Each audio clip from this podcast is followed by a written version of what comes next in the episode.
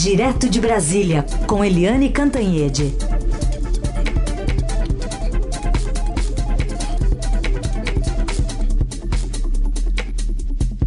Oi, Eliane, bom dia. Bom dia, Heisen. Bom dia, Carolina, ouvintes.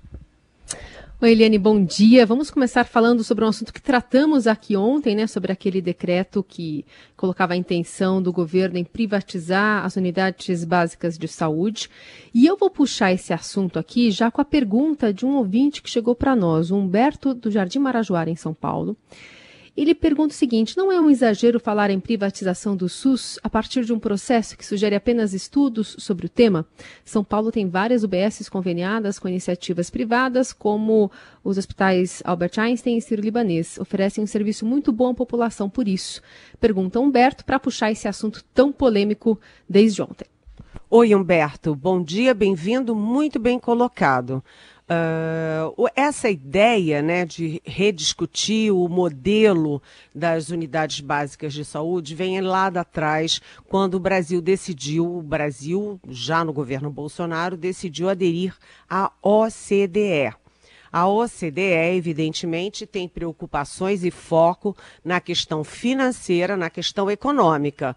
O foco dela não é a saúde nem a questão social, né? Então, uh, desde então, vem se discutindo o que fazer em várias áreas. E na saúde surgiu essa ideia de se criar um novo modelo das unidades básicas de saúde com parcerias com a iniciativa privada. Humberto, você tem toda razão. Em São Paulo, tanto o Einstein quanto o Sírio-Libanês já têm parcerias com o serviço público, com o SUS que é um serviço é, de saúde universal que dá inveja nos outros países né? O SUS, agora na pandemia, inclusive, brilhou, foi um porto seguro para os brasileiros. Além do Einstein, além do Sírio, que são, enfim, de excelência, você tem também outros hospitais que funcionam muito bem em parceria com o SUS. O Hospital de Barretos, por exemplo, é, as filantrópicas, como as Carmelitas, é, enfim, vários outros, já há várias experiências. Qual é o problema do decreto, Humberto? E por que que deu tanta gritaria no Congresso, nas entidades médicas, científicas e na opinião pública? O problema foi, primeiro, é como você faz um, vai discutir um modelo do SUS num decreto assinado pelo presidente da República e pelo ministro da Economia, Paulo Guedes, sem ter nenhuma assinatura do Ministério da Saúde. O Ministério da Saúde foi escanteado nesse decreto. Né? A, a, gente sabe que o general Eduardo Pazuello realmente não manda nada. É o ministro que segue e bate continência para o presidente. Mas nem a assinatura no decreto, é, primeiro foi isso. É, é, aí ratificando aquela sensação de que é para agradar a OCDE só sob o ângulo financeiro e econômico, sem o devido é, cuidado, devido foco na saúde e na questão social. A segunda questão foi de oportunidade. Humberto, nós estamos no meio de uma pandemia. O SUS foi um sucesso, como eu disse. O mundo inteiro devia ter um SUS né, porque as UBSs, né, as unidades básicas de saúde, elas são a porta de entrada no sistema. Você toma vacina ali, você tem os primeiros atendimentos, você pode ser encaminhado para é, um tratamento mais sofisticado em outro tipo de posto. É, e só em 45 dias o SUS foi capaz de montar 15 mil leitos, 15 mil leitos na pandemia. É um sucesso o plano, é um sucesso o sistema. Ele tem que ser aprimorado. Então, como é tudo feito atabalhoadamente, não foi discutido com a sociedade, não foi discutido com as entidades médicas, não tinha o Ministério da Saúde, é no meio de uma pandemia e todo mundo acha que o presidente não dá a menor bola para a saúde, para as políticas de saúde é, não teve jeito. Todo mundo ficou pensando, eles querem destruir o SUS. Assim, aliás, como estão destruindo é, ICMBio, IBAMA, cultura, etc, etc. Ou seja, é, o problema não é discutir mudanças, aprofundar mudanças, modernizar o sistema. O problema é a desconfiança de quem faz e como faz. Aliás, por falar nisso, Humberto, é, ontem o, a Câmara dos Deputados lançou o seu grupo de trabalho exatamente para modernizar o SUS, aprofundar esta, esta, esse trunfo brasileiro que é o SUS. E, inclusive, o ex-ministro Luiz Henrique Mandetta participa desse grupo. Aí sim, é uma coisa combinada, negociada com a sociedade, é, e a gente sabe claramente para que rumo vai. Mas pegar uma canetada num decreto, no meio do nada, é, calma lá. Aí fica todo mundo é, com a pulga atrás da orelha. É isso, gente. Muito bem. Eliane, vamos falar de um assunto que está preocupando aí, mercados mundiais. Ontem, hoje também, segunda onda de Covid na Europa, também impactando aqui o mercado brasileiro. Mas pauta econômica é um assunto que o ano está acabando já, já foi, né?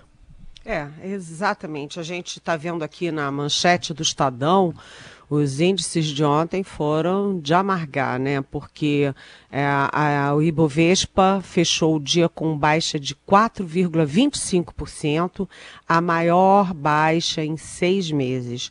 O dólar terminou cotado a R$ 5,76, né? É, com uma alta de 1 0,39%, apesar de o Banco Central ter vendido somente ontem um bilhão de reais, de dólares das reservas do país.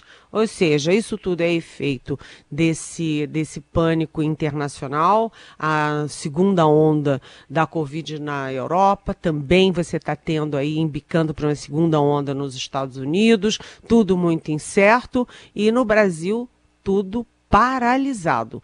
Aliás, o, ontem o presidente do Banco Central, o Roberto Campos Neto, que é um personagem muito respeitado em Brasília, é, muito cauteloso, muito habilidoso, muito respeitado. Realmente, ele telefonou para o presidente da Câmara, o Rodrigo Maia, para pedir: olha, nós estamos com esse problema, as bolsas estão é, esfarelando, enfim, um problema todo que você está tendo nos mercados de crise de confiança e tudo. E aí o Rodrigo Maia respondeu para ele que ele tinha toda a razão, mas que a responsabilidade era da base do governo no Congresso. Rodrigo Maia, eu falei com o Rodrigo Maia, o Rodrigo Maia é, relatou a conversa, da versão dele da conversa, dizendo: que falou para o Roberto Campos Neto, olha, é, eu entendo o problema, eu sou economista, eu tenho uma pauta alinhada com vocês, mas eu não faço mágica. Né? Se a pauta, se a base do governo não cuida da pauta, não está é, negociando, não está trabalhando para isso, eu não posso fazer nada sozinho. Então a pauta está parada, porque o orçamento não foi votado, a ajuda emergencial nova não foi votada, a lei é, cambial não foi votada, é, enfim, está tudo acumulado, tudo paralisado. E no governo também. Alguém ouve falar em reforma administrativa, em reforma tributária, é, em forma de pagar o novo auxílio, é, o pós-auxílio emergencial, que é o novo Bolsa Família? Não.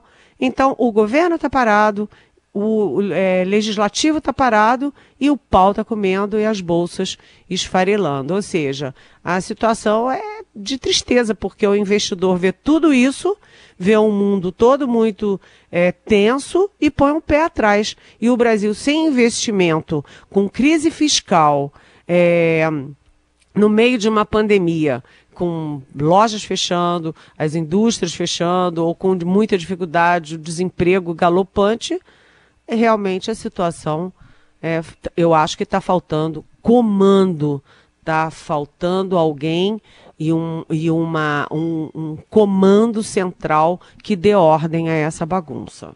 Agora, para falar de gente que está pedindo o nosso voto, né, Eliane, mas que também está com um pezinho lá no auxílio emergencial. Como é que é isso? Olha, isso é um grande escândalo e uma aula de política para todos nós que somos eleitores, né? Uma questão de responsabilidade cidadã, porque o Tribunal de Contas da União, o TCU, é, descobriu o seguinte: fez vários cruzamentos com declaração de patrimônio dos candidatos, com quem recebe auxílio emergencial, quem recebe Bolsa Família. Fez vários cruzamentos e, graças a Deus, a tecnologia permite isso.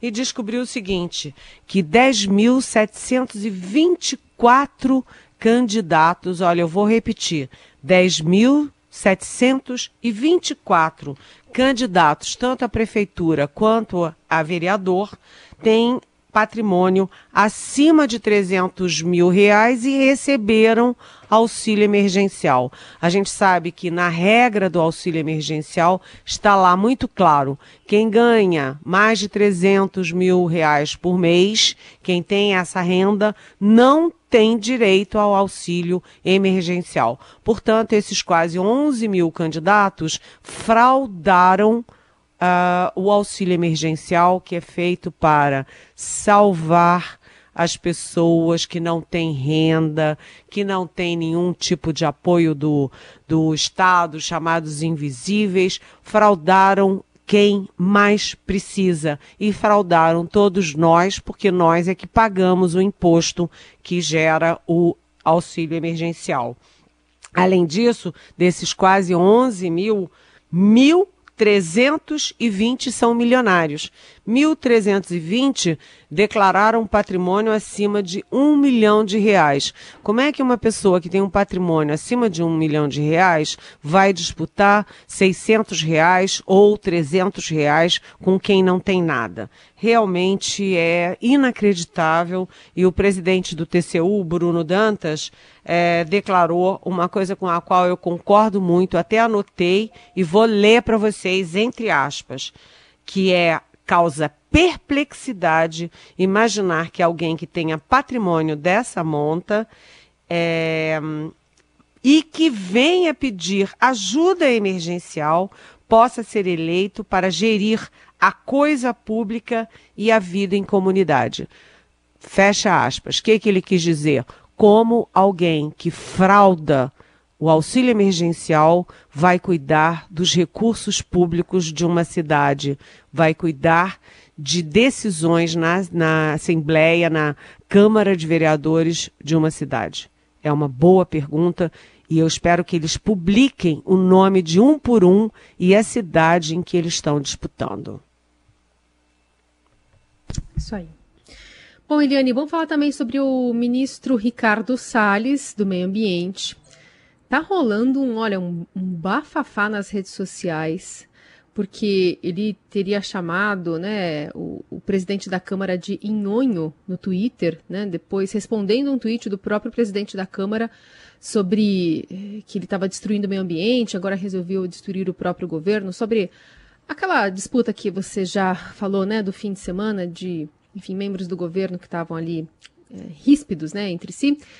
E agora eu estou procurando aqui a conta do Ricardo Salles. Aparentemente ela foi apagada, né? O Salles ele, ele há pouco tinha dito que não respondeu é, né, com ofensas o, o presidente da Câmara.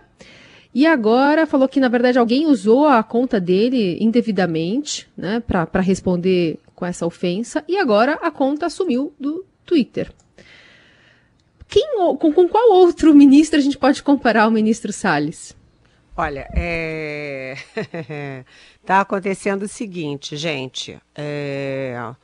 O Ricardo Salles, que é ministro do Meio, Ambiente, a gente estava falando de candidatos, né? E aqui em Brasília não tem eleição, né? Não tem Câmara é, de Vereadores nem prefeito, mas a gente aqui em Brasília agora tem um candidato, é o Ricardo Salles, que é candidato ao novo Weintraub do governo. O Weintraub era aquele que xingava todo mundo, que criava confusão todo dia, mas que tinha muito apoio do presidente. É o caso do Ricardo Salles. Ele agora xinga todo mundo né? E mas tem muito apoio do presidente, dos filhos do presidente, da chamada ala ideológica do governo. O problema é que ele é, xingou o general Luiz Eduardo Ramos, general de quatro estrelas, de Maria Fofoca. Aí o presidente levou o Ramos para dar uma voltinha de moto, o Ramos deu uma risadinha, disse que estava tudo resolvido, e o, Salles pediu desculpas pelo excesso, não pelo que ele disse, mas pelo excesso. E aí o Rodrigo Maia tomou as dores do, do Ramos, que é o articulador político, e tuitou que o Salles, não satisfeito em destruir, destruir o ambiente, quer destruir também o governo. E aí o Salles retrucou, botando no Twitter nhonhô para o presidente da Câmara. Só que depois deve ter dado muita confusão, alguém puxou a orelha dele e ele disse que não, ele imagina que não foi ele. Alguém entrou na conta dele, alguém pegou a senha dele para é, xingar e, enfim, cutucar o presidente da Câmara. E depois da confusão ficar em viralizar, ele agora tirou a conta dele do Twitter. Ou seja, sai Weintraub, entra Ricardo Salles e a confusão continua. Muito bem. Que então... novela. É, é uma novela, né? Eu tive que falar rapidinho para dar tempo de fazer pergunta de, é, de só para explicar, que, só para explicar que o Nhonho é um personagem do Chaves, né? Só para explicar isso para quem não, não, sabe, é um personagem do Chaves. O Marco Antônio de Porangaba quer saber se o General Pazuello vai passar para a história como General Pazuello o obediente. Não, General Pazuello o subserviente que está incomodando muito os oficiais da ativa do Exército. É, disciplina e hierarquia não significam subserviência, como já ensinou o general Santos Cruz. Muito bem, Eliane Cantanhede respondendo as perguntas que vocês enviam para cá pelo 994811777 ou nas redes com a hashtag Pergunte para Eliane. Um beijo, até amanhã. Que pena que não deu tempo de fazer a pergunta da vacina da China. Eu adorei aquela pergunta.